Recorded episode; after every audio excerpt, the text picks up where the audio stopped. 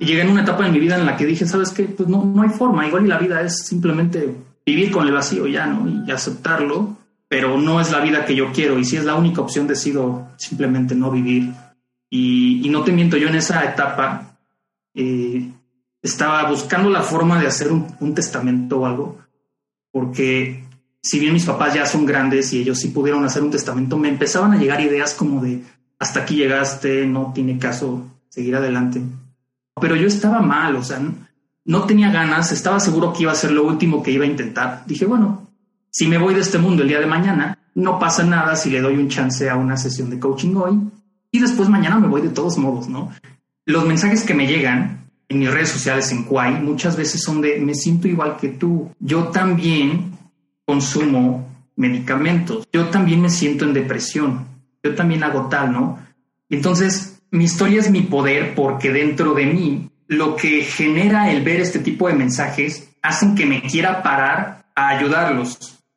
Porque yo sé que si alguien se hubiera parado a ayudarme en ese momento, yo se lo hubiera agradecido, que fue exactamente lo que pasó con el life coaching. Entonces, mi historia me conecta emocionalmente para tratar de ayudar a la gente que haya pasado conmigo, bueno, que haya pasado por algo que yo pasé. Entonces, sí, me dicen, oye, yo tomo este tipo de sustancias, te entiendo y no te juzgo.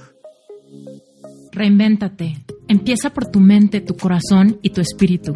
Eres perfecto y eres perfecta tal como eres. Solo tienes que darte cuenta. Libérate de tus complejos, de tus creencias limitantes, crea tu vida y recibe todo lo que necesitas. Asume ya la identidad de quien anhelas ser. Yo soy Esther Iturralde, Life Coach Espiritual. Este es un espacio seguro para que recibas las herramientas, las epifanías y los parteaguas para que de una vez por todas te liberes del deber ser social, cultural o religioso. Mi misión es abrir brecha, hacer las preguntas incómodas para que conectes contigo y con Dios. El resto lo decides tú. Estoy muy contenta de grabar este episodio. Les tengo un invitado sensacional. Quiero que conozcan, aunque igual ya lo conocen, a Kevin Rosas. Kevin es Life Coach Sherpa certificado, pero tengo el placer de que también es cliente de coaching mío, también es miembro de Picard, miembro de Epic Self, miembro de Relevante Espiritual. Creo que ha pasado eh, por todos mis cursos y mis talleres y ha sido para mí un privilegio gigante ver su transformación y también su encuentro con una nueva vocación, donde obviamente Kevin ha tenido que reinventarse en muchos aspectos y bueno, pues estoy muy orgullosa y muy contenta de presentárselos. Así que bienvenido, Kevin. Gracias por estar aquí. Gracias, Esther. Qué bonito me presentas. y es bonito porque es verdad, sí me te encontré o me encontraste, no sé, y empecé a tomar eh, Epic Heart, Epic Self Coaching, y sí es verdad que yo hace dos años pensé que ya estaba reinventado y después conocí el mundo de life coaching y me di cuenta que faltaba mucho camino y después descubrí que el camino nunca se acaba. y, y por eso decidí certificarme como life coach. Hoy casualmente abrí mi certificado, estoy contento porque se abre una nueva etapa en mi vida, estoy feliz, estoy en expansión. Y antes de eso, pues mi vida era muy diferente, ¿no? Oye, cuéntanos eso. Primero que nada, ¿cómo fue que tu camino se cruzó con el mío hace mucho tiempo? Cuando me mandaste por ahí un correo preguntándome de sesiones individuales, ¿cómo fue que, en qué momento te encontrabas y cómo fue que llegaste a estar escribiéndome un mail? Mira, yo en el exterior me veía muy bien, muy bien plantado, según yo, con los pies en la tierra, pero por dentro tambaleándome porque no sabía hacia dónde mover el volante de mi, de mi vida para saber a qué dirección dirigirme, ¿no? Yo en ese momento me acuerdo que estaba trabajando como ingeniero de sistemas en dos empresas diferentes, mientras estudiaba la carrera de psicología y estudiaba la maestría en dirección de operaciones en la Universidad Panamericana. Y eso ya comienza a hablar de que yo estaba totalmente enfocado en el mundo exterior, ¿no?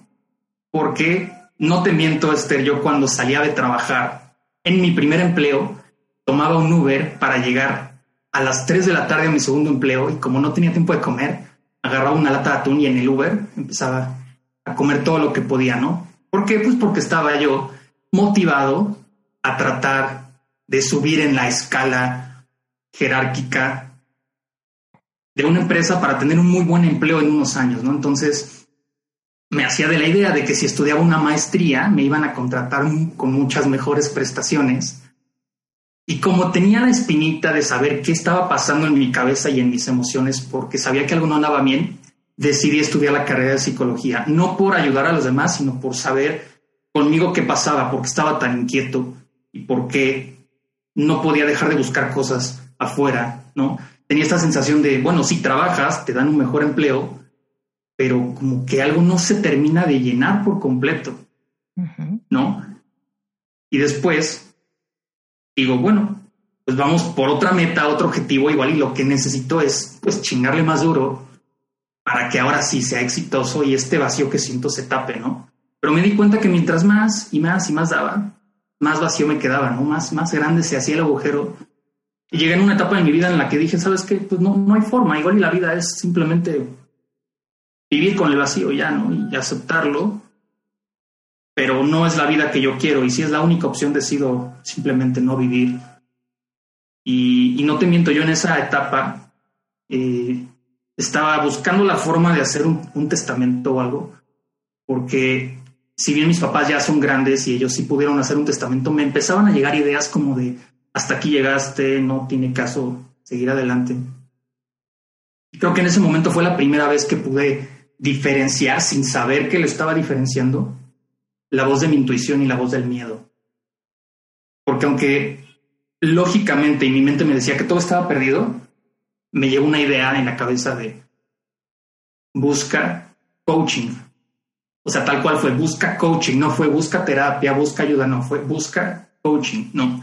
Y me metí entonces a una página web, el famoso Google, coaching, y empecé a buscar, ¿no? Y ahí fue donde me saliste, casualmente porque yo conocía o conocí hace algunos años a Aurea Larrañaga y fue invitada en tu, en tu podcast, en un episodio, y dije, mm, si conoce a Aurea, y Aurea hizo clic conmigo, más bien yo me identifiqué con su historia y su mensaje, tal vez Esther Iturralde me pueda ayudar, ¿no? Pero yo estaba mal, o sea, no tenía ganas, estaba seguro que iba a ser lo último que iba a intentar. Dije, bueno, si me voy de este mundo el día de mañana, no pasa nada si le doy un chance a una sesión de coaching hoy y después mañana me voy de todos modos, ¿no?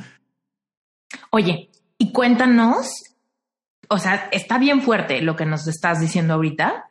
¿Cómo lo experimentabas en el día a día? ¿Qué comportamientos ansiosos o cómo vivías así como esos momentos donde nadie te ve? ¿No? Porque andabas en friega de trabajo a trabajo, la escuela, quién sabe qué. Pero estos momentos de confrontación donde hacías estas reflexiones de que si testamento, que si me voy, que si esto es lo último que intento, ¿qué, ¿cómo lo experimentabas? ¿Qué síntomas había en ti? Sentía ganas de llorar, muchas ganas de llorar, que se cruzaban con las ganas de no querer llorar por las creencias que tenía de la infancia de que no estaba bien mostrarse como una persona que lloraba y se mostraba triste, ¿no? Porque, bueno, años atrás yo vine de, de una vida del alto rendimiento, de ser atleta, de sacar 10 en las boletas, ¿no?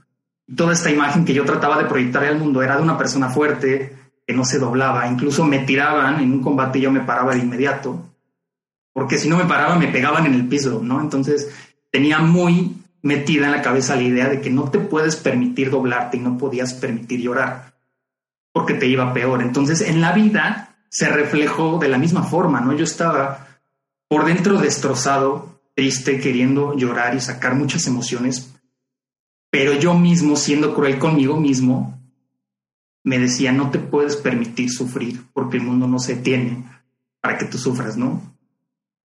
¿Qué pasaba en el trabajo? Me costaba cada vez más trabajo levantarme temprano, ¿no? Ese era un síntoma, por ejemplo. Y muchas preguntas inconscientes que yo también bloqueaba de, no estás en el lugar correcto. Tal vez deberías hacer otra cosa, tal vez deberías estudiar canto, o la música o psicología, ¿no? Pensamientos de este tipo que cada vez eran más intensos, pero que yo mismo metía porque no me daba permiso de soñar y de pensar en ese momento tonterías. Yo le decía, son tonterías. Eso a un, músico no le pagan bien, un life coach no, no la hace en este mundo. Los ingenieros son los que dominan el mundo, ¿no? Yo decía, voy a estudiar ingeniería, me voy a ser director, porque es lo que es, me dijeron, ¿no? Es lo que toca. Estaba en ese mundo, después te busqué a ti y me dijiste, me acuerdo, oye, para sanar hay que sentir. fue como, no, no te creo eso, es imposible, como, me quiero sentir bien, ¿ok? Y si me dices que para sentirme bien debo atreverme a sentir la tristeza que me hace sentir mal. Y se me cruzó con el pensamiento de Kevin. Dijiste que esto iba a ser lo último que ibas a hacer. Y tienes que hacerlo bien y entregarte y hacer bien las cosas. Y dije, bueno, tengo razones. Si va a ser lo último, al menos voy a hacerlo bien. Y pum, me entregué, me mandabas un libro, lo leía, me mandabas otro, lo leía dos veces, todos los ejercicios lo hice te creí y dije, sí, para sanar hay que sentir por completo. Oye, Kevin, em, ¿cómo te sentías? Porque tú ya habías ido a terapia antes, ¿no? O sea, antes en la vida ya habías intentado terapia. no? Sí. Sí. Claro. Cuéntale a la audiencia, digo, y aparte funciona porque ahora tú también eres coach, pero cuéntale a la audiencia un poco, desde tu perspectiva, cuáles fueron las diferencias entre terapia convencional o coaching? Porque aparte tú fuiste mi último cliente en México que tuvo coaching presencial en mi casa. Entonces, tú tienes esa visión de que sabes cómo es coaching online, cómo es coaching en persona e incluso cómo es coaching vía telefónica. También tuvimos sesiones por teléfono. Entonces, cuéntale a la audiencia cuáles son como las diferencias, porque también hay un mito ahí bien grande de cómo es, cuál es la diferencia de cada cosa y y como que cómo te hace sentir cada una según las herramientas que proponen. Yo creo que las, los dos métodos son diferentes, los dos funcionan, pero los dos no funcionan para todo mundo y como en todos los mundos o profesiones hay coaches buenos y malos y psicólogos buenos y malos. Partiendo de eso, yo te podría decir que en mi experiencia en terapia, que no las he probado todas, la mía muy en particular fue terapia gestalt, no me funcionó primero porque la conexión que había entre mi terapeuta y yo jamás se, se pudo hacer tan cercana, ¿no? Es como si yo le hablara en chino y ella me contestara en español.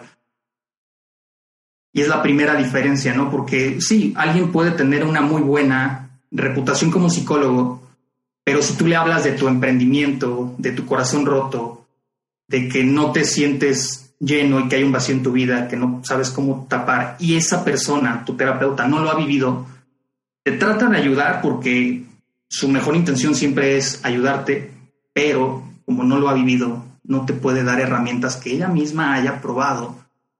Mm. O al menos eso pasó con mi terapeuta y yo, ¿no? El life coach, por ejemplo, o al menos en mi caso, yo no atiendo o no ayudo a personas que no hayan pasado por algo o que no estén pasando por algo por lo cual yo ya haya pasado. No, porque si alguien llega conmigo y me habla, oye, es que tengo estrés postraumático eh, que se derivó a partir de, del último parto ¿no? que tuve, por ejemplo, después de ser mamá. Yo prefiero que vaya con alguien que ha vivido eso para que lo pueda ayudar. Entonces, la diferencia que puedo remarcar entre un life coach y un terapeuta es que el life coach ha vivido algo que tú ya viviste y tiene una capacidad más intuitiva de conectar contigo y ayudarte a salir de donde estás. Ok. Y entonces, ¿cómo fue esta jornada de decir, ok, me atrevo a sentir, voy a hacerlo bien? Uy, horrible. fue horrible porque lo cierto es que sufres, sufres, sufres mucho, porque empiezas a anotar en papel, me acuerdo que en el libro este del Camino del Artista, un ejercicio es escribir. Pero mientras yo escribía me daba cuenta que había en mi cabeza muchas cosas que no quería sacar por miedo a que yo mismo pensara que era una persona detestable, ¿no? Hay a veces pensamientos malos que no, no, quería poner en papel, como, como esto, ¿no? Que ya me quería ir de este mundo, que, que no valía nada, que era un fracasado. O sea, todo esto que pensaba acerca de mí, lo empecé a notar y me hacía sufrir. Y eran días y noches de llorar mucho, pero al mismo tiempo era una especie como de, de purga, ¿no? Después de llorar y sacarlo, era como si el dolor se fuera por un momento, mientras salía otra vez más basura de adentro y otra vez podía volver a sacarla para alejarla. Y creo que ese proceso me duró un año o un año y medio, pero me di cuenta que era el camino correcto porque paulatinamente me fui sintiendo mucho mejor. No fue de un día para otro, como pum, ya una sesión ya estoy súper mega feliz. Más bien me di cuenta que en el camino hay altos y bajos y se trata de cómo atravesar esos altos y bajos con tus propias herramientas. Yo tengo un podcast, Héroes en la Tierra, y en mi introducción soy muy insistente en que todos deben tener sus propias herramientas, porque las herramientas que yo tengo no le funcionan a todos. Cada uno es diferente. Eso que dicen, oye, trata a los demás como te gustaría ser tratado. Yo creo que no es verdad. Cada quien tiene su propia personalidad, sus heridas de la infancia, su manera de ver el mundo. Y lo que yo creo que es justo es que cada quien tenga su propia caja de herramientas para saber qué hacer en determinada situación. Me encanta. Ok. Oye, y entonces, em, danos un contexto de qué pasa en coaching que te das cuenta que hay corazón roto. Porque en su momento, cuando tú llegaste conmigo, no llegaste con el tema de sanar una relación pasada. Eso salió después. Y totalmente, estaba enterrado ese, ese evento. Yo tuve una relación de ocho años con mi expareja. Y en el año seis, seis me di cuenta que esa relación no funcionaba porque mi pareja salía con otro, con otro señor. Y salió con el otro señor por más o menos dos años, ¿no? Y después de eso dije, no, no entiendo, no entiendo qué pasa. Me quebró el corazón, me deprimí, empecé a tomar medicamentos para sentirme bien. Mi mente me decía, bueno, si te sientes mal, tómate algo para que te sientas chido y otra vez puedas ir a, la vida, a dominar tu camino. Entonces empecé a tomar medicamentos eh, porque ya había probado las, las buenas opciones que tenía y no me habían funcionado. Y dije, si lo bueno no me funciona, que es ir a terapia, buscar ayuda, comer saludable, me voy a volver malo porque últimamente estoy aquí y no le estoy pasando bien siendo bueno. Voy a ser malo, voy a bloquear mis emociones y voy a ser un cabrón allá afuera para que entonces sí me reconozcan y me empiece a ir mejor porque veo que a la gente mala le va bien. Entonces empecé a tomar, empecé a irme a una fiesta, a otra, a tratar mal a la gente, y todo desde el odio, ¿no? ¿Qué pasó? Que yo en, desde ese punto de vista empecé a tratar no tan bien a mi pareja. Dije, bueno, tú me engañas, haz lo que quieras de tu vida, ¿no? Pero está chido estar contigo porque, pues, me divierto los fines de semana y demás, entonces vamos a tener una relación tóxica, pero aquí yo voy a ser el que manda, ¿no? Y desde ahí empecé a dormir mis emociones, me empecé a anestesiar cada vez más y más y más y más y más. Y luego en el año 8 cuando ya por fin terminó la relación, dije, sabes que ya no te quiero. No quiero que estés en mi vida. La verdad es que ya no siento nada contigo, ni para ti, ni con tu familia. Entonces, ya nos vamos, ¿no? Y yo frío, ¿no? Sin sentir nada, porque evidentemente yo ya no sentía nada.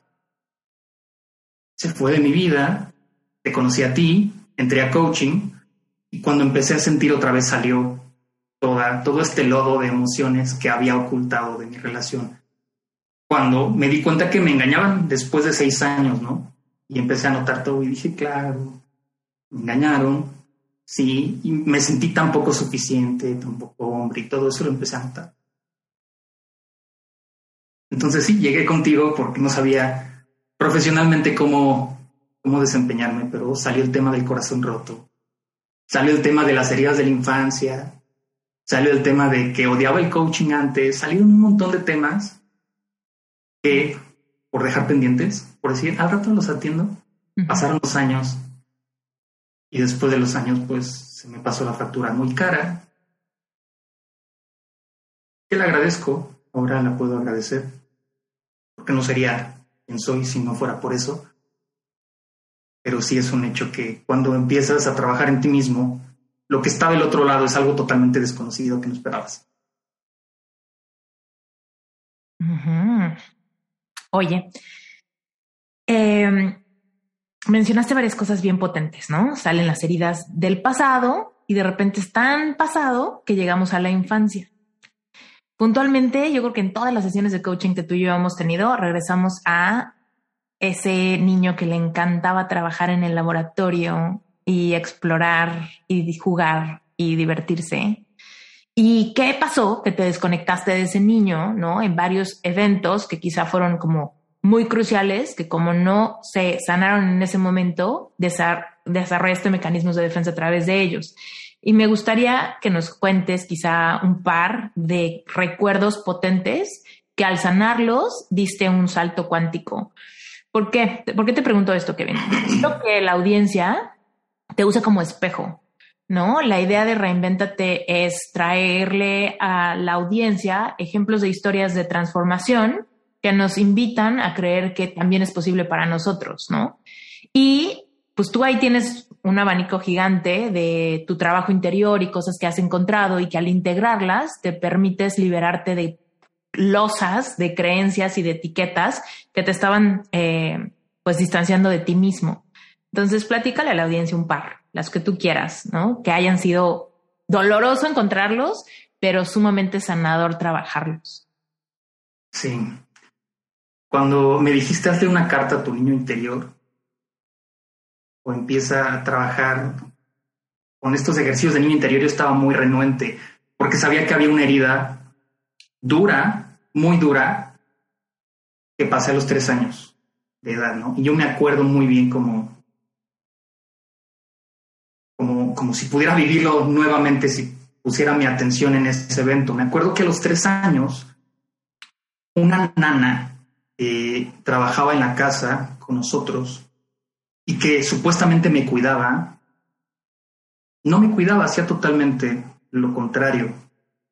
Era una persona que en el baño me encerraba, tal vez me golpeaba, de eso sí, no me acuerdo, pero sí recuerdo la emoción, la sensación de estar encerrado en el baño y no poder hacer nada, querer tratar de salir de ahí, estar encerrado, ¿no? La luceta era, era como, tenía relieve, entonces pues lloraba, me acostaba en el piso y jugaba con, una la loseta, no le hacía así con los dedos y era lo único que podía hacer, ¿no? Esperar a que llegaran mis papás después de ocho horas, donde casualmente ellos no se daban cuenta porque unos minutos antes me abrían la puerta y salían, ¿no? No sabían mis papás por qué yo odiaba a la, a la nana, porque supuestamente era buena, pero se daban cuenta que cada vez que ellos llegaban yo quería patearla ¿no? Y lloraba y me iba sobre ella y pensaban que algo andaba mal conmigo. Y primero me regañaban a mí, ¿no? Como de por qué tratas mal a la nana. Y eso marcó mi vida con actitudes de introversión, de enojo y de, de ser extremadamente explosivo con mis emociones, ¿no? Porque cuando fui a la escuela, como yo me acostumbré a patear a la nana, yo pateaba a mis maestros y me salía del salón. Trataban de ser buenos conmigo y yo no me dejaba porque sabía que como eran adultos me iban a hacer daño en algún momento. Entonces me prestaban sus cuadernos los profesores para que yo pudiera ponerme al corriente con mis apuntes porque era muy rebelde y no quería hacer nada en la escuela. Y yo rompía sus cuadernos y me salía corriendo otra vez del salón, ¿no?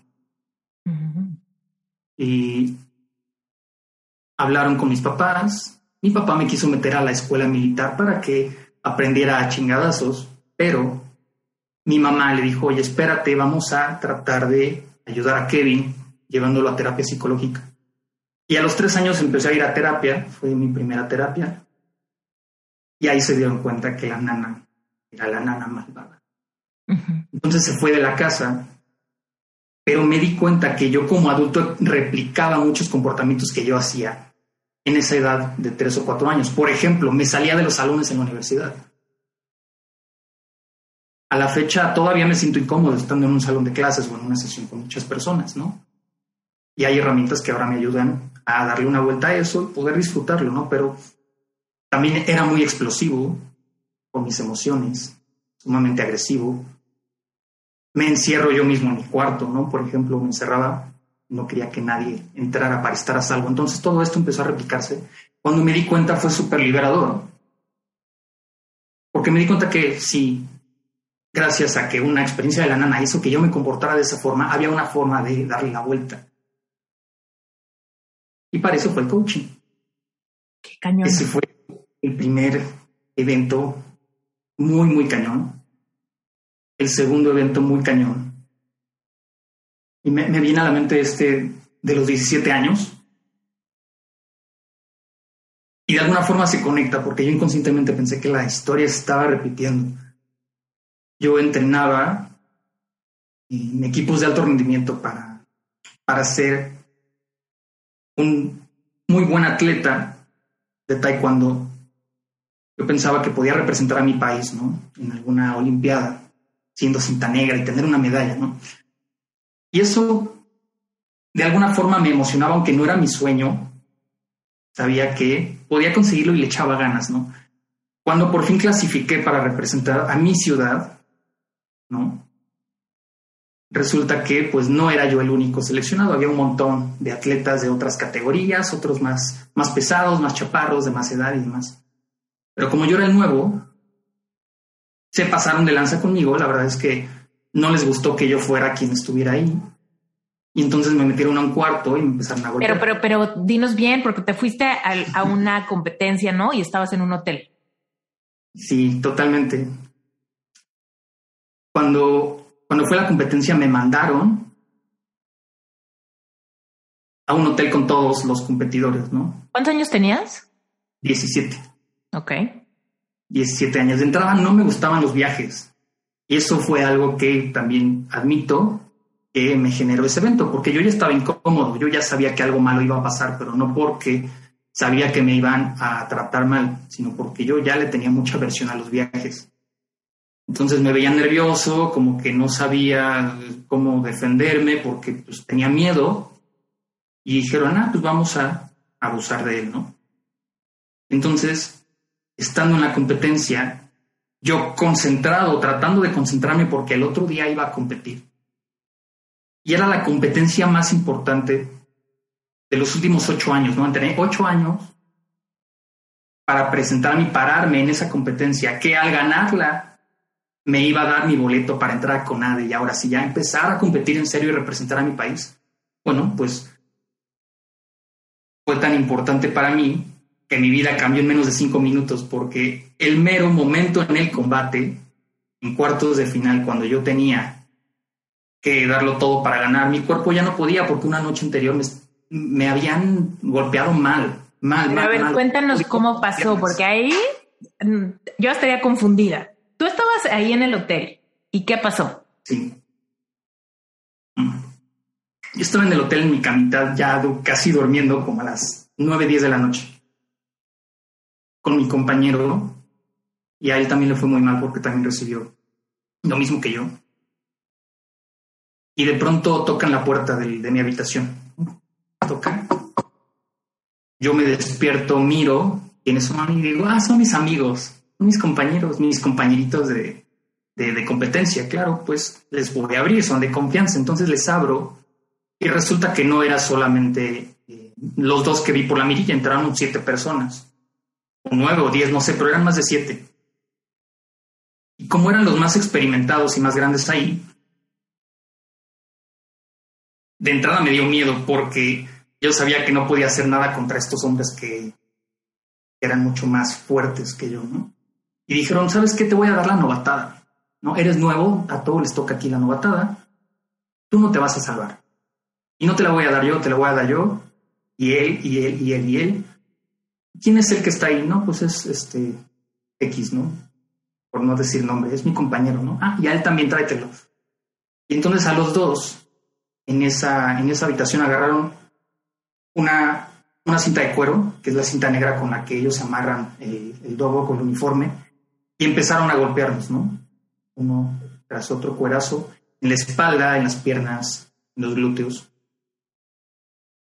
Y yo ya en el piso, lo único que podía hacer pues era hacerme bolita, porque cuidando mi cara, porque los ojos, según yo, eran la parte más sensible y la que debía cuidar, y la espalda era lo que podía aguantar más, pues me tiré al piso, me hice en posición fetal y empecé a aguantar los, los golpes. Eso duró como cinco minutos. O duró, según yo, duró muy poco, pero se me hizo eterno. O sea, cada golpe no sabes. Oh, ya no podía tocarme porque mi mano se sentía fría, estaba muy, muy caliente mi espalda. Y no me pude parar, o sea, me, me arrastré a la cama después de que ellos se fueron. Norman cerró la puerta, chin. Bueno, mi compañero cerró la puerta y, y, nos fuimos a dormir. O sea, creo que esa fue una de las pocas veces que sí lloré. Que sí lloré y tragándome mi llanto como de qué coraje, pero mañana tengo que ganar. O sea, no importa qué tan dura haya sido la chinga. Yo entrené ocho años. Yo entrené casi 12 horas diarias durante ocho años y mañana tengo que ganar a como de lugar. O sea, lo que soy, lo que hice, lo que me define es la competencia de mañana. Nadie me va a quitar mi campeonato. Me paré, me presenté y de ocho combates gané. Bueno, llegué a cortos de final, gané cuatro o cinco combates. Pero mi cuerpo ya no podía, era como de, güey, ya, o sea, en el combate uno no podía seguir. ¿Qué haces en el combate dos? Si en el combate tres no te podías ni parar. Y ya en los cuartos de final, yo no podía ver porque me pegaron en la cara. Entonces tenía el ojo ya cerrado, estaba apenas como que viendo un poco. Estábamos empatados, siete puntos a siete puntos. Y, y pasó lo que en la competencia le llaman punto de oro. O sea que se terminan los combates, se hace un combate adicional y el primero que meta un punto gana. No importa en cuánto tiempo, no importa cómo sea, pero el que meta un punto gana. Y yo entré a ese combate pensando, nadie me quita este campeonato, ¿no? Yo llorando, pero conteniendo mi, mi llanto, y furioso, con las piernas hinchadas, con la espalda que no aguantaba el dolor, y dije, no, no, ya no puedo. O sea, si gano, no sirve ya ganar, no sirve ya hacer otro combate. Esta no es ni siquiera la vida que quiero, lo que me obligaron a estar aquí, no es mi sueño. Y empecé a dudar en ese momento. Entonces, de haber pensado de nadie me quita esto, me rendí por, por, por completo y dije, no sirve de nada. No sirve de nada. Me enojé con la vida, me enojé con mis compañeros, con la autoridad, con los que representaban la autoridad en los deportes, porque nadie hizo nada. Cuando yo levanté la voz y, hablé de lo que pasó, un profesor de ahí que representaba a la selección en la que yo estaba compitiendo dijo, ¿saben qué? Lo que pasó aquí se queda aquí, nadie va a decir nada. Y me vieron a mí, ¿no? Entonces eso generó conmigo, cuando entre mí más miedo, ¿no? Como de, güey, estoy sufriendo y si le digo siquiera a mis papás o a alguien, me va a ir peor porque ahora tú me estás amenazando, ¿no? Y me sentí tan, tan, tan pequeño físicamente porque no pude hacer nada, intelectualmente porque tampoco podía mover nada o decir o levantar la voz. Y fue una pachorrona así, como plastilina. Así. Quedé tumbado. Y más o menos por esa fecha ya empezaban a generarse los problemas con mi pareja. Porque estoy seguro que lo que pasó con infidelidad fue porque yo ya no estaba bien después de ese evento. Y ahí mi vida empezó como a ir en declive emocionalmente desde adentro, como que algo ya estaba roto, ya no, no eran las cosas iguales. Y empecé a tener miedo al éxito. La gente que, que dice, no le tengas miedo al éxito, papi. Me chocaba porque ellos no saben lo que es tener realmente miedo al éxito. Porque tener miedo al éxito es haber dado todo por ocho años, que en una noche te quiten todo, y saber que si puedes esforzarte otra vez, siempre está abierta la posibilidad de que te lo vuelvan a quitar. Y eso es el auténtico miedo al éxito. Y dejé de esforzarme. Dije, ¿sabes qué? No vuelvo a dar todo de mí en ninguna otra situación. me alejo del éxito, me alejo de las medallas. Todas mis medallas que había ganado las guardé en un cajón y ahí las, las enterré junto también mi subconsciente. Jamás quería volver un triunfo. Dije, ya, me voy a volver normal. Voy a ir a fiestas, voy a pasarla bien, no me voy a esforzar, voy a dar el mínimo esfuerzo. Para que sacar 10, mejor saco 8. Listo, con eso. Porque hay una emocional. ¿Y en qué momento llegó el... Sí, tranquila. Dije, de aquí en adelante saco 8, mi vida normal, no me esfuerzo. ¿Y qué crees? Eso me duró como por cinco meses, nada más. Porque cuando empecé a echar la hueva, resulta que dieron una beca al mejor estudiante de la preparatoria para ir a estudiar con, un, con una beca del 100% al TEC de Monterrey. Y no me la dieron a mí porque en los últimos cinco meses la había embarrado por completo. Y dije, si no hubiera hecho eso, la beca hubiera sido mía. Yo tenía problemas, serios problemas económicos en ese momento. Y sentí que, que había tomado una muy mala decisión porque yo sabía que era el mejor estudiante, que, que pude haber logrado el mejor promedio para tener esa beca y haber estudiado en el lugar perfecto. Era el TEC de Monterrey, según yo en ese momento. Y eso, ¡pum!, me volteó otra vez la jugada y empecé a darlo todo, todo, todo, todo, todo, todo. Pero así, muchísimo, ¿no? Estando al límite de dormir cinco o seis horas diarias nada más, a veces cuatro, a veces no dormir, porque quería que el mejor trabajo después de salir de la universidad yo me lo pudiera ganar, como para tapar la mejor beca que no me pude ganar. Bueno, pues ahora en la universidad yo sí voy a ser el mejor. Empecé a darlo todo. Y mi pareja en ese entonces me veía y decía, este está como muy loco, ¿no? O sea, le está yendo muy bien, saca 10, como que ¿Cómo le hace, no? Cuando ella empezó a trabajar, le ofrecieron unos medicamentos. Modiodal fue el primero. Metilfenidato, alias Ritalin fue el segundo. Porque empecé a caer en una relación de querer competir. Es muy, muy típico de, que entre parejas a veces se compite y bueno, ella quería ganar mucho dinero y bueno, se hizo de, de la idea que yo tenía ya en mi cabeza como para formarme siendo un exitoso.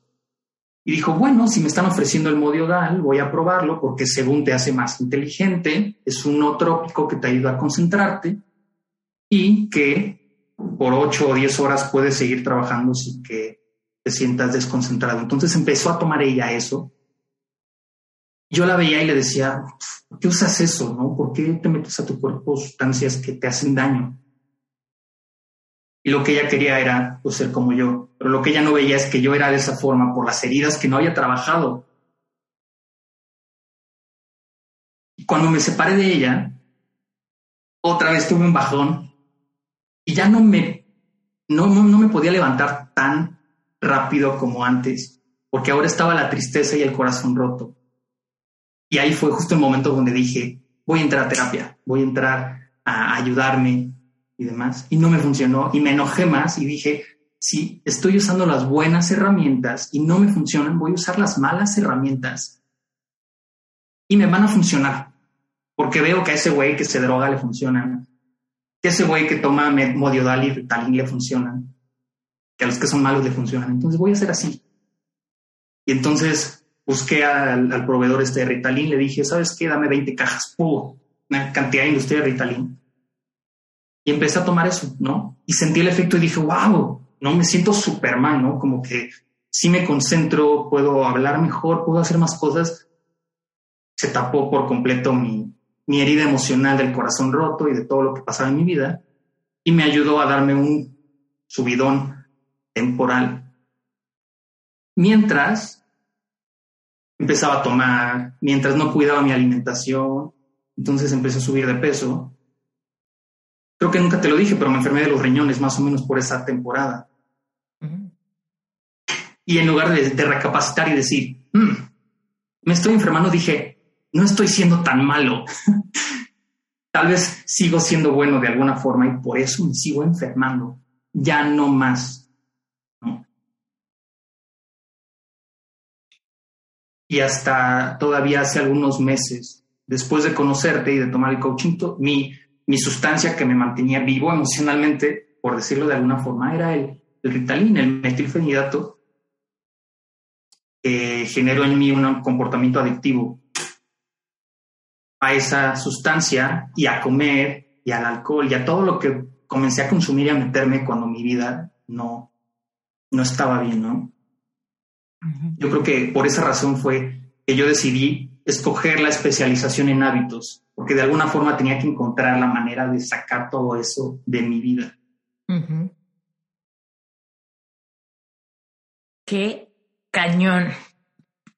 Ok. Y entonces, Kevin, cuando inicia este proceso de regresarte, ¿no? Empiezas a darte cuenta que los achaques son viejos, que hay que sanar heridas de la infancia, heridas de amor, heridas de momentos humillantes, eh, liberarte de los códigos de significado, de lo que significa ambición, éxito, dinero, ¿no? Empiezas a crear tus propias definiciones, ¿no? De, de éxito y de, y de salud y de todo eso. Cuéntanos los más, así, así como nos contaste unos momentos muy dolorosos, cuéntanos como las transformaciones como muy bonitas y muy valiosas que has como tenido, esos aha moments o epifanías donde dices, esto genuinamente ahorita tiene un parteaguas en mi vida, así como cañón. Creo que fue el momento que se conectó con los pequeños detalles que no me atreví a ver, porque tiene que ver con el cómo descubrí mi vocación. Mi opinión muy personal es que todo el mundo sabe a qué venimos a este mundo. ¿Por qué? Porque cuando yo estaba en la universidad, me metí a escondidas a materias de psicología. Me metí a escondidas con pedagogas y psicólogas a otro tipo de materias que no tenían nada que ver con ingeniería. Y entonces era un psicólogo de closet. Un momento en el que dije, yo vine a este mundo a hacer lo que yo quiera. Fue primero cuando empecé a tomar clases de canto. Y más específicamente cuando me animé a convivir con las personas que ya se dedicaban a este mundo. Y cuando entré a Sherpa y cuando empecé a convivir con la gente que ya se dedicaba a este mundo, normalmente fueron estos eventos donde hice cambios muy radicales para convivir con gente muy distinta a mí. Porque me acuerdo cuando fui a este campamento de canto, como yo venía del mundo de la ingeniería, de ser introvertido, de pensar, de analizar y demás, me metí de lleno a un mundo totalmente diferente donde estos personajes ya eran profesionales en su industria. Entonces se movían, se expresaban, cantaban, gritaban y eran muy emocionales, ¿no? Yo de alguna forma dije, por aquí es el camino, por aquí yo puedo hacer algo con mi vida, porque las, las emociones y la música de alguna forma me hacen sentir en expansión. No sé por qué, pero no me importa y no voy a juzgarlo. Oye, danos contexto, porque no nos habías explicado bien que en este proceso como de reinvención y de atreverte a ver, descubriste que ahí estaba también una pasión por el canto. Porque hasta ahorita no nos habías mencionado esa parte, pero me acuerdo yo perfecto que fue en una sesión de coaching que me empezaste a decir, me gusta cantar y está esta posibilidad de ir a este lugar y estoy viendo si sí o si no, ¿no? Entonces nace esta, este como, rescatas este sueño que tenías arrumbado en un cajón y, esta, y este disfrute secreto que tenías por la música y cantar, ¿no? Sí, sí, sí, me acuerdo que en esa sesión me preguntaste, si no tuvieras, si no existiera la posibilidad de fracasar, ¿qué estarías haciendo?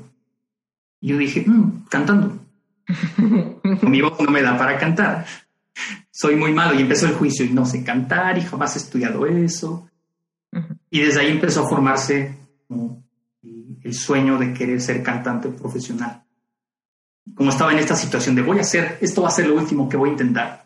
No lo pensé mucho y dije, voy a cantar. Listo, entonces me metí a la que según yo es la mejor escuela de canto en México, pagué dos años completos, porque además todos los ahorros que tenía eran para, para irme a vivir a Estados Unidos con mi pareja. Y como había terminado con ella, tenía ahí un montón de dinero que no sabía qué hacer con él, entonces empecé a gastarlo en este tipo de decisiones y muy, muy radicales, ¿no? Entonces me metí de lleno, pagué los campamentos, ya estaba dentro y bueno, pues ya estaba ahí, ¿no? Y casualmente lo mismo pasó con Sherpa, ¿no? Son estas decisiones que dices, no sé si es el camino, nah, sí sé, es el camino, es por aquí, evidentemente mi corazón y mi alma me dicen que es por acá. No lo piensas más y pagas y entras y lo haces. listo. Eso, eso que dijiste, así de, es que no sé, pero no, no, sí, sí, ¿sabes? ¿Cómo se siente? ¿Por qué? Porque hay mucha gente que nos está escuchando ahorita, Kevin, que algo quieren, invitar a salir a alguien, poner un negocio, estudiar cierta carrera, salirse de cierta carrera, terminar una relación tóxica y, el, y lo que su mente les dice es, no sé, no me vaya a equivocar, no me vaya a arrepentir, mejor no hago nada. Y ahí viene el mecanismo de defensa del, de la procrastinación o del saboteo, ¿no? Que tú y yo sabemos que no es flojera, es miedo de que no resulte o que no salga como creo, entonces mejor no hago nada. Entonces, eso que tú ahí sabes distinguir y puedes tomar esas, esas acciones tan drásticas, tan comprometidas, de decir, sí sé y voy a pagar dos años por adelantado para yo también ayudarme a que no haya escapatoria de mi sueño, ¿no? Entonces, ¿cómo se siente? Porque para ti esa parte es fácil, pero es una gran virtud que tú tienes y que mucha gente no tiene. Sí, mira, lo que yo creo que me ayudó fue que en toda esta etapa dura empecé a emprender una y otra y otra y otra y otra vez, ¿no? Y de alguna forma como que me hice este músculo emprendedor de que si fallan las cosas no pasa nada. Y eso por un lado fue lo que me motivó a hacer decisiones tan drásticas después, pero cuando empecé a hacerlo me daba mucho miedo y estoy seguro que muchos somos muy crueles cuando queremos emprender. Porque sí es verdad que queremos muy buenos resultados, pero también queremos hacer cambios tan radicales como dejar por completo la vida que tienes antes para empezar una nueva vida y renacer. Cuando posiblemente hay que ser un poco más autocompasivos y hacer este brinco paulatinamente siendo amables contigo mismo. ¿Cómo podría hacerlo si fuera la primera vez? Me haría un, un escenario seguro para emprender, para que el miedo pudiera minimizarse en la medida de lo posible y tratar de mirar la emoción que me genera el hacerlo sin tener ese riesgo. Y si mirando esa emoción se siente todavía esta expansión y ganas de querer hacerlo, ese es el camino correcto. Danos el ejemplo de cómo, eh, con el ejemplo del canto, cómo lo hiciste, ¿no? Ahí viene el miedo a, pues, estoy invirtiendo aquí no solo dinero, sino también la capacidad emocional de creer que es posible, pero entra la duda de, ay, Kevin, ¿qué tal que no? Ay, Kevin, ¿qué tal que ahí todos son más expertos que tú? Ay, Kevin, ¿qué tal que a la mera hora te rajas? ¿No? ¿Cómo le hiciste para minimizar el miedo y mirar la emoción que quedaba persistía? Primero, quité los riesgos. ¿Qué me aterraba más? Quedarme pobre, ¿no? Es como, y si me quedo sin dinero es que está muy caro. Ok, lo anoté y dije, mm, ok, tengo un trabajo todavía. Si esto no funciona, no se acaba el mundo. Tengo dinero, tengo forma de pagarlo. Y me puedo dar permiso de equivocarme. Y miraba otro miedo. ¿Qué más? Te van a juzgar porque sabes que cantas muy feo. Y dije, ok, canto muy feo pero pues voy a ir para ya no cantar peor. Y me gusta cantar, entonces voy a ir con otras personas a las cuales les gusta lo mismo que a mí. Y yo me pongo en el escenario de la ingeniería de sistemas donde supuestamente soy un maestro. Si llegara alguien conmigo que con las ganas de querer aprender sistemas, no lo juzgaría, yo con mucho gusto le enseñaría y trataría de ayudarlo en la medida de lo posible. Y si yo no hiciera eso con él, yo fuera malo con esa persona que quiere aprender. El que está equivocado soy yo, no el que quiere cumplir sus sueños de volverse un muy buen desarrollador de software. Entonces empecé a quitar por cada pretexto una razón por para una razón por la cual sí hacerlo. Un pretexto por una razón por la cual sí hacerlo. Casualmente cada razón por la cual es, sí me animaba a hacer las cosas era una razón emocional, como que se conectaba con algo de, ah, este, te van a juzgar, pero es que me gusta cantar. pero es que te van a ver feo, pero pues voy a convivir con cantantes, ¿no? Como que la razón analítica se tapa con una, con una emocional. Así es como yo podría ver. Y si hay muchas de estas razones emocionales, normalmente ese es el camino correcto, ¿no? Hablaba con, con, una compañera hace dos semanas y, y, estaba renunciando a su trabajo. ¿Por qué renuncias? Le dije. ella me dijo, no me siento bien. No sé qué hago aquí. ¿A qué te gustaría dedicarte? Y me dicen, no lo sé tampoco. Bueno, si pudieras hacer algo en los siguientes dos meses, ¿qué habría por ahí? Me dicen, mm, habría niños y habría, habría viajes, estaría viajando por algún lugar. Ah, perfecto. Y después volvía y me decía, pero no sé qué es. Pero es que ahí están. A veces no es algo tan objetivo que tenga A, B, C y D como te lo imaginas. Simplemente es desde adentro qué es lo que te llena, sacarlo y después acomodar las piezas, pero siempre tomando en cuenta que lo importante no es el target, no es el blanco, sino la flecha o la dirección que usas para ir hacia allá. No sé si me explico con esto. Sí, totalmente te explicas. Oye, ¿y lo mismo te pasó con Sherpa? En Sherpa no lo pensé dos veces. ¿Cómo, cómo estaba la, cosa cuando te enteraste de Sherpa? Porque tú, Kevin, eres miembro fundador, tú entraste al inicio, antes de que hubiera ningún coach certificado, ningún caso de éxito, nada. Tú llegaste a, en medio de la pandemia a una clase donde yo te hice una invitación a algo nuevo. ¿Cómo sentiste ahí la certeza? Esa es una certeza muy, muy particular y muy diferente. No hubo duda en ningún momento. De hecho, cuando me dijiste, oye, voy a hacer una certificación de life coaching, dije, ¿dónde pago? Quiero entrar, ¿no? Y no fue cuando fue el evento oficial, fue un tiempo antes en un mensaje ahí de Messenger. Pero si mi primera impresión fue, yo entro no matter what, dije, ah, qué raro, ¿por qué dije eso? ¿O por qué pensé eso? ¿no? Cuando ya empieza la mente a, juzgar, que fue más lenta que el corazón o el impulso de querer entrar a algún lugar, es cuando te das cuenta que es el camino correcto. Entonces, me basé en esa primera reacción que tuve cuando me lo dijiste. Y cuando fue el evento, sí, la masterclass fue maravillosa, pero yo ya estaba así de, mándame los enlaces para entrar. Y pueda entrar a Sherpa y, certificarme y empezar con, con esta nueva etapa, ¿no? Pero al inicio fue la emoción que, ¡puh! que dices, como cuando le dices te amo a alguien y dices, uy, se me salió el te amo, ¿no? Pero sí, sí lo siento, sí siento que te ame. Es más o menos esa, esa sensación. Mm. Oye, y cuéntanos, eh, entonces, ¿cómo tu historia, Kevin, nos has dado unas probaditas potentes, pero chiquitas, ¿no? Porque también cada vida, cada cabeza es un mundo, ha sido un proceso titánico. Estos clavadotes que te has echado a tu historia, a tu subconsciente, a tus códigos, a quitarte máscaras, protectores, mecanismos, un montón de cosas y regresar a ser lo más tú posible, ¿no? Hasta este momento.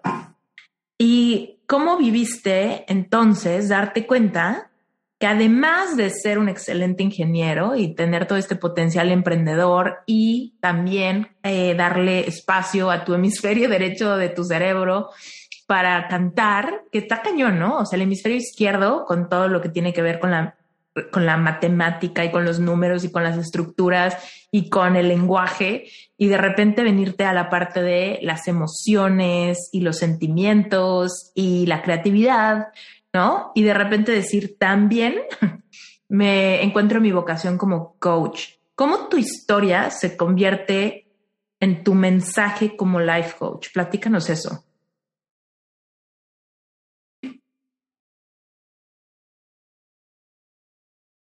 cómo mi historia se convierte en mi mensaje como life coach, es básicamente encontrando gente que haya pasado por algo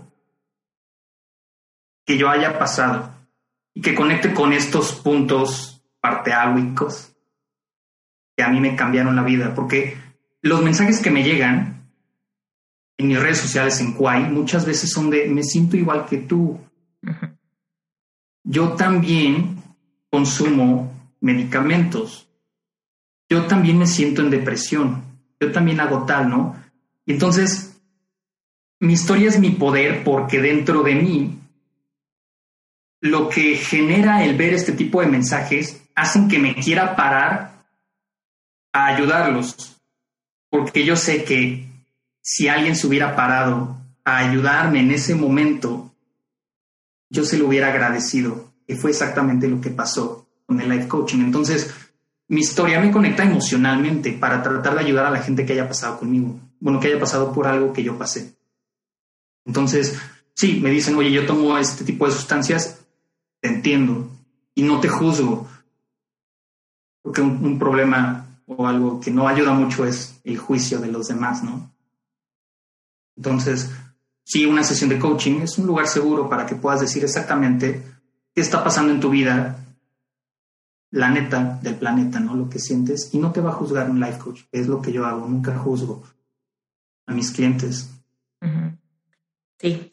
Y otra cosa que me gustaría anotar aquí es que, pues, no sé, todos los días hay más y más y más personas que transmiten algún mensaje positivo en redes sociales, ¿no? pensando en que hay nuevos podcasts todos los días o que hay eh, frases positivas abundantes en nuestro feed de Instagram o de Facebook o lo que sea.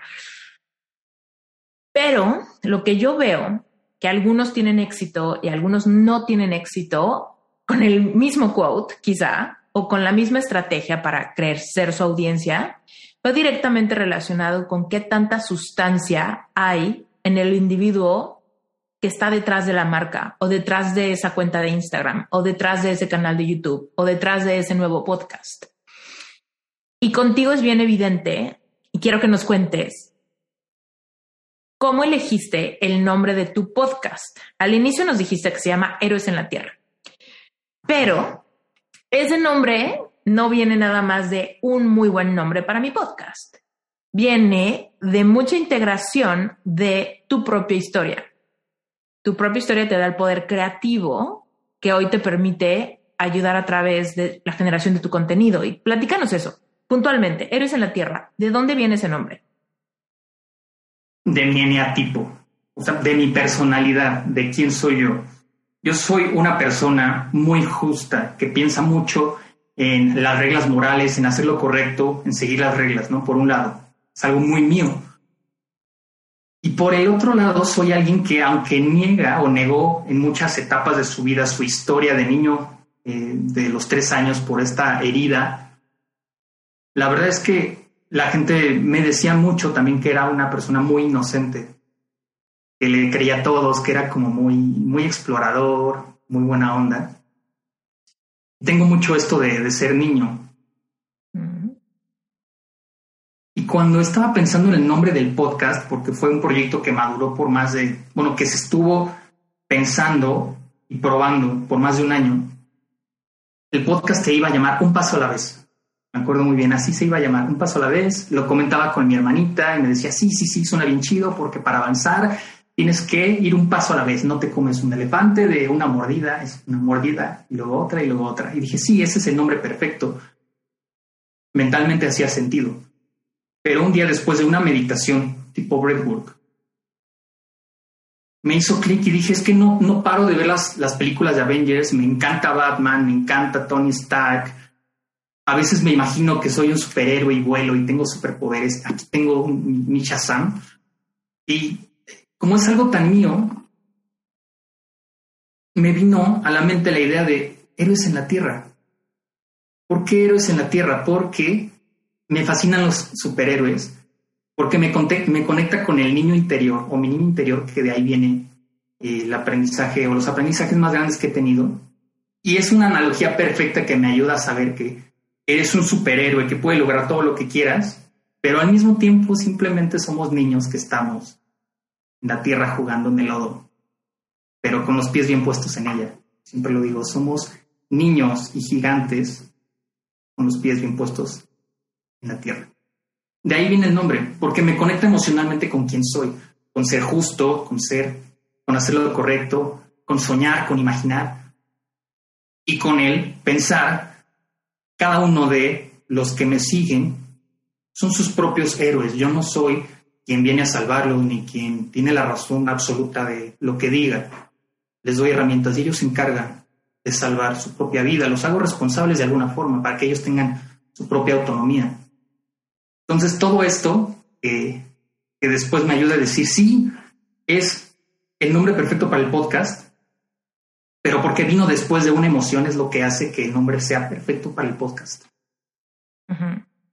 Sí, me fascina. Yo me identifico contigo, ¿no? También Reinventate no solamente es un excelente nombre, que me encanta, pero pues no, no viene nada más de ser un buen nombre, viene de algún momento de desesperación donde yo lo que más quería era reinventarme, ¿no? Empezar de cero, tener como otra oportunidad de crear mi vida, ¿no? Y me acuerdo que en esos momentos era como de cómo me gustaría como solamente dar un giro de 180 grados y reinventar todo lo que inconscientemente creé.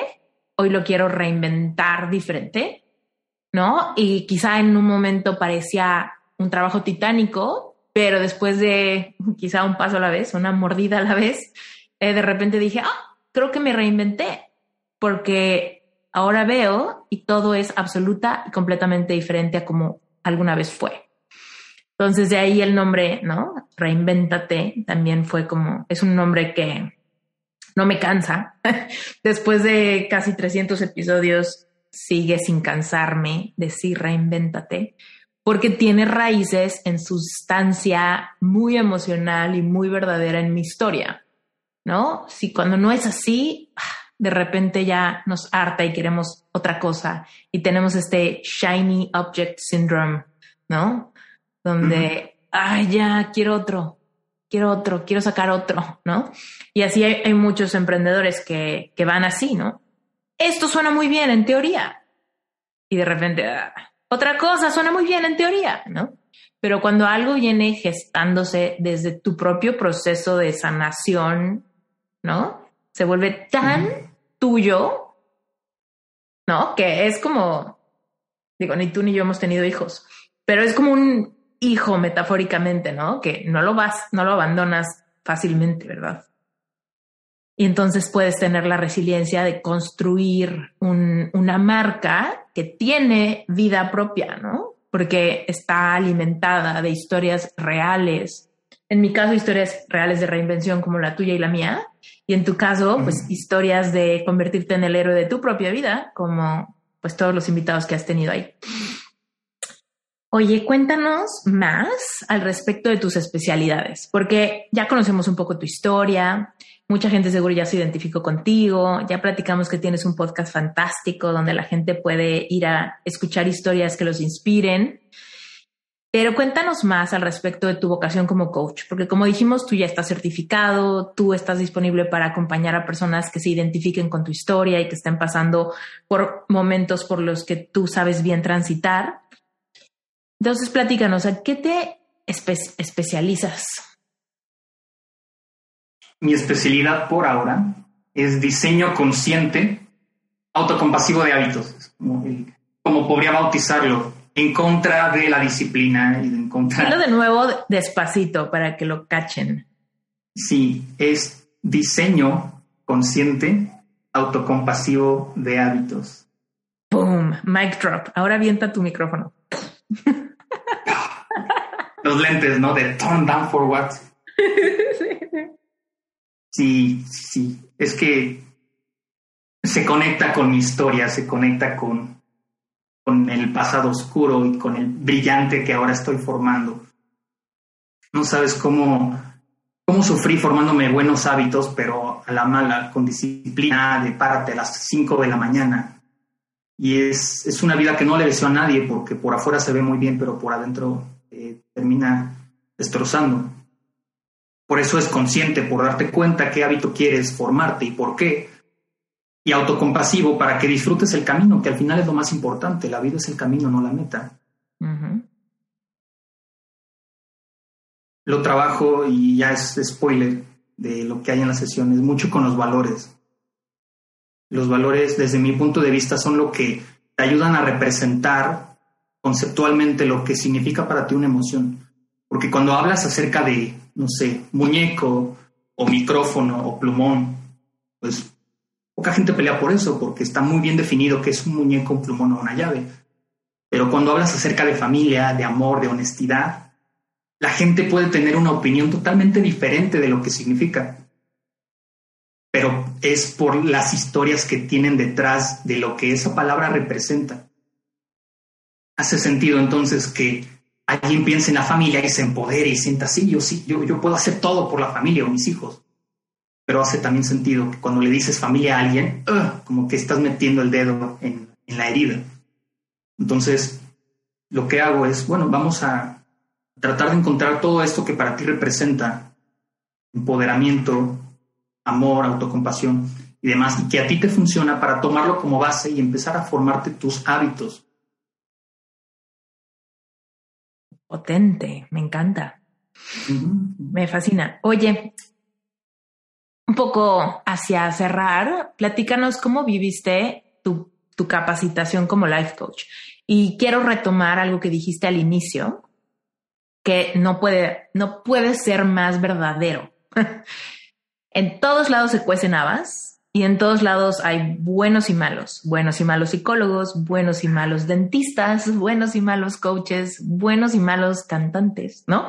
Entonces, platícanos, ¿cómo fue tu proceso para certificarte? Y te lo pregunto porque muchas veces está este estigma de decir, híjole, ¿qué pasa en una capacitación para, para tener la vocación de ayudar a personas con temas tan potentes, ¿no? Hay veces que creemos que Life coaching es para cosas simples y terapia convencional es para temas como delicados, como depresión, ansiedad, adicciones. Bueno, pues tú cuando menos conmigo trabajaste adicciones, depresión, ansiedad, ¿no? Eh, y te funcionó y tanto es así que confiaste en mí para prepararte conmigo. Entonces cuéntame cómo viviste tu preparación. Dura, y fue hermosa al mismo tiempo. Fue más de descubrimiento que de preparación. Sí, sí, yo creo que fue descubrimiento. Tendría que ser un descubrimiento de mi life coach interno, en lugar de preparación de mi life coach interno, porque es una carrera que a diferencia de la ingeniería o del canto, al menos en mi caso muy en particular, no está tan cuadrada no es como que A más B igual a C. Aquí, como se trata de las emociones y de un contexto espiritual, intuitivo, autocompasivo, de hábitos, de un montón de cosas que a veces no se pueden entender con la mente, sino con el corazón, las emociones y la intuición, es muy diferente. Entonces, por un lado te preparas, pero por el otro te descubres en mi caso, mientras me preparaba como life coach, me di cuenta que había muchas creencias limitantes sobre ser life coach es malo, o me voy a quedar pobre, o una, una muy buena es no estoy listo para ser life coach porque no me siento, porque tengo heridas o porque tengo mucho trabajo por hacer todavía.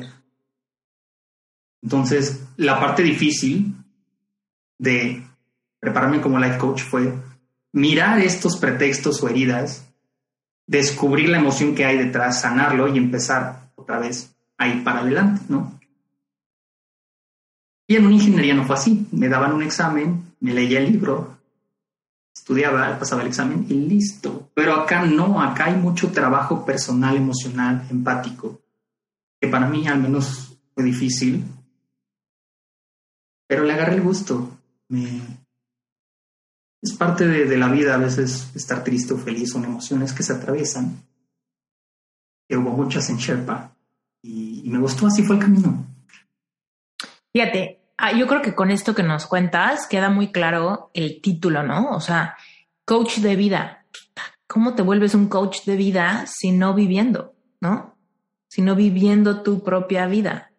No podemos ayudar a alguien a vivir una vida más armoniosa, ¿no? Si no tenemos la experiencia vivencial de hacer lo mismo. ¿No? Entonces, eh, me encanta que digas eso y también me encantó lo que dijiste de el contexto emocional y espiritual, porque también eso es uno de los detalles más cañones que hacen que life coaching sea una industria que no está regularizada, ¿no? Muchas veces queremos este sello eh, que avale en el mundo, ¿no? Y de repente te puedes dar cuenta como es imposible que alguien regule la espiritualidad o el trabajo energético y emocional que hay cuando sanas bloqueos que vinieron de trauma, ¿no? ¿Quién puede venir a ponerle palomita a un trauma superado? qué tan superado está ese trauma, cómo puedo venir a ponerle palomita a qué tan conectado espiritualmente estás con el universo en el que habitas. ¿Quién puede venir a decir si lo estás haciendo bien o mal? ¿No? Entonces, definitivamente es una industria difícil de, regular. Entonces, ¿cómo es que podemos encontrar la diferencia entre un coach bueno y un coach em, y no quiero decir malo, pero un coach trabajado y un coach eh, de llamarada de petate, ¿no? Como, como de cascarón de huevo. ¿Cómo podemos, no? Y yo creo que una de las mayores formas es ver la congruencia de cómo vive el coach su vida. Y ahí es donde todos los mitos de la perfección se van al carajo, ¿no? Porque ahí es donde te das cuenta que si vivir implica sentir y la perfección nunca ha sido la meta, pues entonces nos damos cuenta de buscar la congruencia entre cómo un coach es capaz de enfrentar problemas que la vida nos pone enfrente sin perder su centro, la paz, la capacidad de sentir, ¿no? Para vivir una vida sí, auténtica con lo que decimos, ¿no? Auténtica con mi capacidad para no aventarle la papa caliente al mundo exterior de lo que pasa dentro de, de mi piel, ¿no? Hablaste de un montón de temas que me encantan.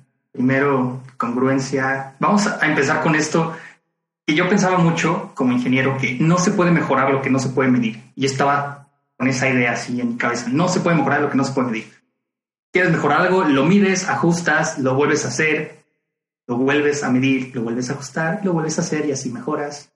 Puedes seguir avanzando y así uno hace negocios, así se mejora en la vida, con todo, ¿no?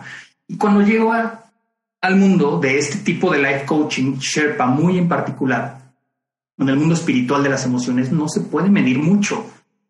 Bueno, hay muchas cosas que se miden con el propio filtro emocional o de la intuición, pero no es numérico, no puedes decir esto es un 5, un 2, un 3, un 3.2 o 3.2 por pi. No, como que se te hacía todo en mi cabeza, ¿no? Por un lado, el mundo del coaching no es de medir.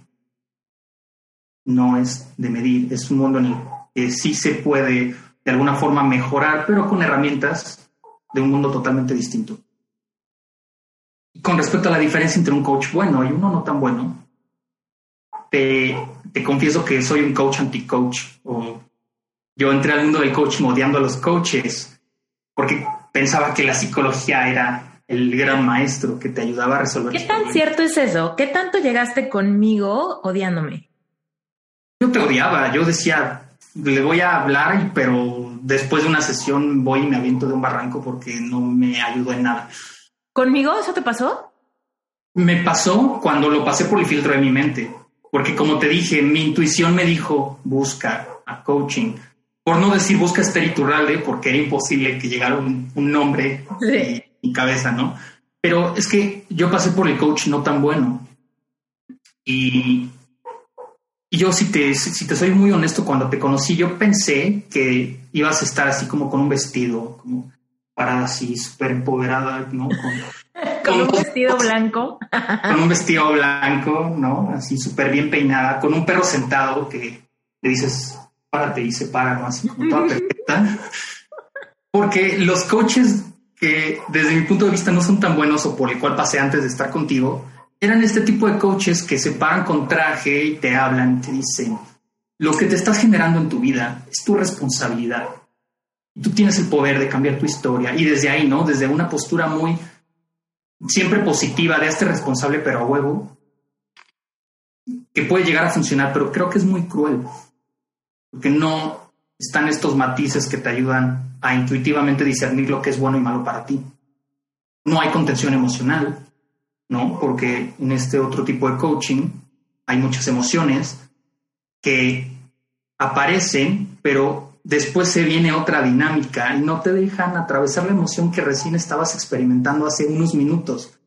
Entonces son altos y bajos, muy, muy intensos, que para alguien inexperto en ese momento, que fui yo, me, me destrozó por completo. Por eso empecé a odiar tanto el coaching, porque como mi vida estaba tan mal y según yo estaba perfecto y no me pasaba nada, llegó el coaching eh, de este tipo y me hizo ver que mi vida era, era un asco, cuando tal vez ni siquiera un, era un asco, solamente eso me hicieron creer o eso creía a través de las dinámicas.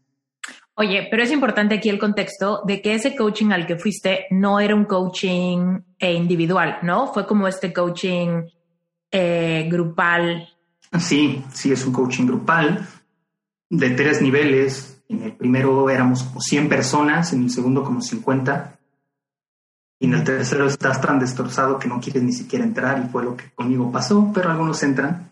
Me gustaría que la gente lo escuche porque, o sea, en, en, México y en algunos países de Latinoamérica empezó a darse este fenómeno de, de como que pirámides de coaching, en donde la meta era la autoayuda o el entendimiento como de cómo empoderarte, ser líder, etcétera, a través de aprender como de coaches en un formato como de conferencia, ¿no? Grupal, donde la meta es que las personas eh, pues trascendieran sus miedos e invitaran a otras personas a hacer lo mismo y a través de eso tener un modelo de negocio medio piramidal raro. Y quiero que entienda la gente que eso es un coaching, un fenómeno que se dio como en Latinoamérica, pero no es el modelo de, de coaching individual que va más en línea como del modelo de terapia convencional, donde te reúnes con tu coach una vez por semana, tener una sesión donde puedes como tener como la atención como completa de tu coach, ¿no? Sí, no es el mismo tipo de coaching y, y hace sentido que a veces nos confundan con ese otro tipo de formato, porque cuando alguien se para allá afuera y dice soy coach, uno, sin saber y conocer la industria, no sabe de buenas y primeras saber discernir qué tipo de coaching es el que da, el que está detrás de la cuenta de Instagram, ¿no? Desde mi punto de vista es muy peligroso el que alguien contrate a un coach y caiga en este formato piramidal, porque es muy mi opinión que lo que hace que este coaching sea exitoso es el espectáculo y las ganas de querer sentir emociones que muchas veces no nos atrevemos a experimentar en el momento en el cual es el momento de sentirlas. Y entonces si llegas a estos eh, eventos con 50 o 100 personas donde hablan de mamá y papá, como muchos tienen heridas de mamá y papá, pues vamos a llorar todos juntos y a traumarnos y a poner música intensa y luego música suavecita para liberarse, ¿no? Y como esto mueve tantas emociones dentro, sales y dices, wow, me transformó la vida, esto no lo había vivido nunca. Pues sí, no, no, nadie te va a tratar así en tu vida, jamás. Son eventos donde lo que se busca es generar una, provocar la catarsis para que haya como un, eh, una sensación de liberación. Porque, por, porque obviamente como seres humanos, si no nos permitimos sentir, y de repente se nos provoca una catarsis donde lloro mucho o río mucho o me permiten enojarme y pegarle a la pared mucho, ¿no? Pues obviamente ese día me voy a sentir diferente porque desahogué un poco de las emociones que tenía ahogadas. Sin embargo, no es sustentable porque no hay realmente una comprensión de qué estoy liberando, por qué lo estoy liberando, con qué herramientas lo puedo liberar yo solo, cómo puedo hacer que esto se convierta en una nueva manera de vivir y no una cosa que sucede en masa, pero que yo solo sigue dándome el mismo miedo. Sí, como dices, no hay contención después, no hay una forma de saber qué está pasando realmente contigo, porque Ahora yo que tengo mis propias herramientas, sé que cuando lloro necesito buscar un cuaderno y tratar de hacer escritura curativa o abrazar al señor Sherpa y decirle te amo y no sé, como cosas muy mías, ¿no? Pero estando en este tipo de eventos solamente lloras. Explícale a la audiencia quién es el señor Sherpa, porque los El señor Sherpa es mi mascota.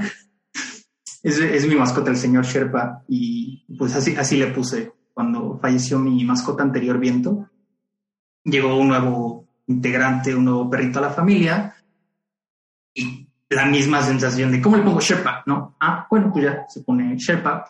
Y después dije, sí, es perfecto porque es mi guía emocional y él está feliz, yo estoy feliz, él está triste y yo lo cuido. Es como que una convivencia muy bonita ya después de pensar en el nombre me hice la idea de que sí, un nombre perfecto, al igual como escogí el nombre de mi podcast y por eso se llama Sherpa. Yo lo personifico, le digo el señor Sherpa, el, Sherpas, el Sherpota, Sherpita, está como más tristón, como, como mi mejor amigo animal en la casa. Pero estas herramientas, el señor Sherpa que me ayuda a atravesar mis emociones, no están en este tipo de eventos y no te dan tiempo de experimentar porque cuando ya acaba una dinámica te lanzan la siguiente. Y cuando estabas llorando eh, hace cinco minutos, pues ahora ya estás bailando Color Esperanza de Diego Torres, tomado de las manos con todos los demás. Parece que la vida es perfecta, ¿no? Cuando se te atoró la emoción anterior que no alcanzaste a exteriorizar o analizar o a traer al papel por completo porque te tocaron temas delicados como papá y mamá. Oye, y entonces tú tuviste esa experiencia antes y por eso venías un poco odiando el coaching porque no habías tenido como esta experiencia contenida y se generó mucha confusión en ti con, pues sí ti, fui al siguiente nivel, ¿qué pasó? Ya no quise ir al tercer nivel, pero de alguna manera hay algo en mí que me dice, quiero probar coaching, googleas, me encuentras a mí, vas al coaching, creíste que yo iba a estar en vestido blanco no los, no fue así. Entonces, ¿cómo fue lo que te encontraste ahora en este otro tipo de coaching? Mira, cuando pienso en coaching de Esther Iturralde, te va la risa, pienso en tamales. ok. Tú sabes por qué. Y es que cuando recién hablé contigo... Estaba el tamalero al lado. Estaba el tamalero al lado, ¿no? Y fue una experiencia tan que recuerdo también o que marcó un antes y un después y que, el simple hecho de tener un señor de los tamales al lado hizo que lo recordara por siempre. Entonces, en eso pienso cuando hablo de coaching, de este de lo siento mucho, este, pero pues en el buen sentido, ¿no? Me, me transformó por completo porque dentro de mí había mucho juicio. Dije, pues voy a ir a coaching otra vez, me van a, a decir que haga las cosas a huevo, tal vez me, no sé, me, me, ponen a hacer cosas incómodas, a saltar, a bailar y demás, pero dije, bueno, si el coaching me hizo ver que estaba en una situación tan deplorable en mi vida, tal vez el coaching me saque. Pero lo pasé por el filtro de mi mente todavía con la estructura mental de decir, voy a hacer las cosas mal. Yo pensaba que el coaching era malo, ¿no? Porque antes venía del mundo de los medicamentos, de cortarme, del alcohol, y dije, el coaching es igual de malo y al menos lo venden como algo que me puede lograr, que me puede hacer lograr buenos resultados. Lo voy a probar otra vez, ¿no? Y así te conocí. O sea, ve, esto, esto está muy potente. O sea, tú ahí dijiste, voy contra la corriente, me vale madre, pero esto me puede ayudar. El coaching es un poco paja y un poco como sensacionalismo pero pues a algunos les ayuda, entonces en la conciencia de que quizá esto me ayude, pero no tengo confianza en él. Sí, lo odié. O sea, cuando escuché esta voz que dijo, ve a coaching, la juzgué y dije, no, no voy a ir jamás a coaching. Y si voy a un evento de coaching, voy a aventarle huevos a la puerta porque lo odio y porque me di cuenta que mi vida no era la vida que quería. Solamente así voy a buscar a un coach. Pero la voz me dijo, busca un coach. Pero busca un, coach, confía en él. Y fue lo único que vino desde la emoción. Y después ya dije, lo voy a hacer, pero lo voy a hacer odiándolo. Entonces llegué contigo con esa actitud, que era la actitud que tenía en general con todos mis proyectos en la vida. Oye, mientras tanto, mientras tú llegabas como con esta turbulencia emocional, yo les cuento que yo al mismo tiempo decía, quiero clientes comprometidos, listos para hacer un trabajo interior súper padre, que realmente quieran hacer un montón de cambios en su vida, que sean constantes en sus sesiones, que hagan tareas, ¿no? O sea, mi cliente ideal era un cliente súper comprometido con cambiar su realidad, con valentía para sentir. Y mientras tú venías, según tú, muy renuente, yo te percibía como uno de mis clientes ideales. Mm. Mira, qué curioso. Seguramente tú tenías la razón en ese momento. Tú sabías. Y yo sabía, pero me hacía güey y no, no lo admitía. Porque en el fondo sí quería un cambio, sí quería hacer bien las cosas. Aunque pensaba que estaba bien ser malo. Oye, y entonces, ¿qué pasó? O sea, ¿cómo fue tu percepción del coaching? Si alguien te dijera, bueno, ok, ibas con todas las ganas de hacer las cosas mal, y de repente ahora ya eres coach, pues tuvo que haber funcionado, te tuvo que haber gustado. ¿En qué sesión te convenció Esther? ¿O qué pasó? Esther me convenció y, muchos invitados de, de, podcast.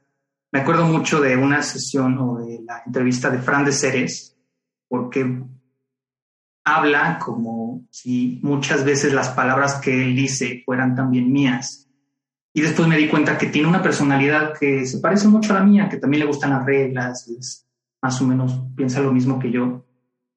Entonces, encontrar dentro del coaching herramientas que no eran como la fórmula chicharronera que te resolvía cualquier ecuación, sino que eran formas muy particulares que se adaptaban a tu estilo de vida fue lo que hizo que lo adoptara en mi vida, porque te soy honesto, y sí en Sherpa hay muchas herramientas, pero no las uso todas, porque tal vez no todas las puedo experimentar al mismo nivel que alguien con eh, otro tipo de personalidad las puede interiorizar, ¿no? Entonces, dentro del coaching, una herramienta que sí utilizo es escritura curativa, tapping, ¿no? Eh, y no digo más para no spoilear ni, ni para confundir, pero no fue todo, todo el coaching el que tomé, sino varias partes del coaching Sherpa y varias otras partes de cursos y libros y demás para formar mi propio coaching, que creo que al final del cuento de eso se trata encontrar tu propósito.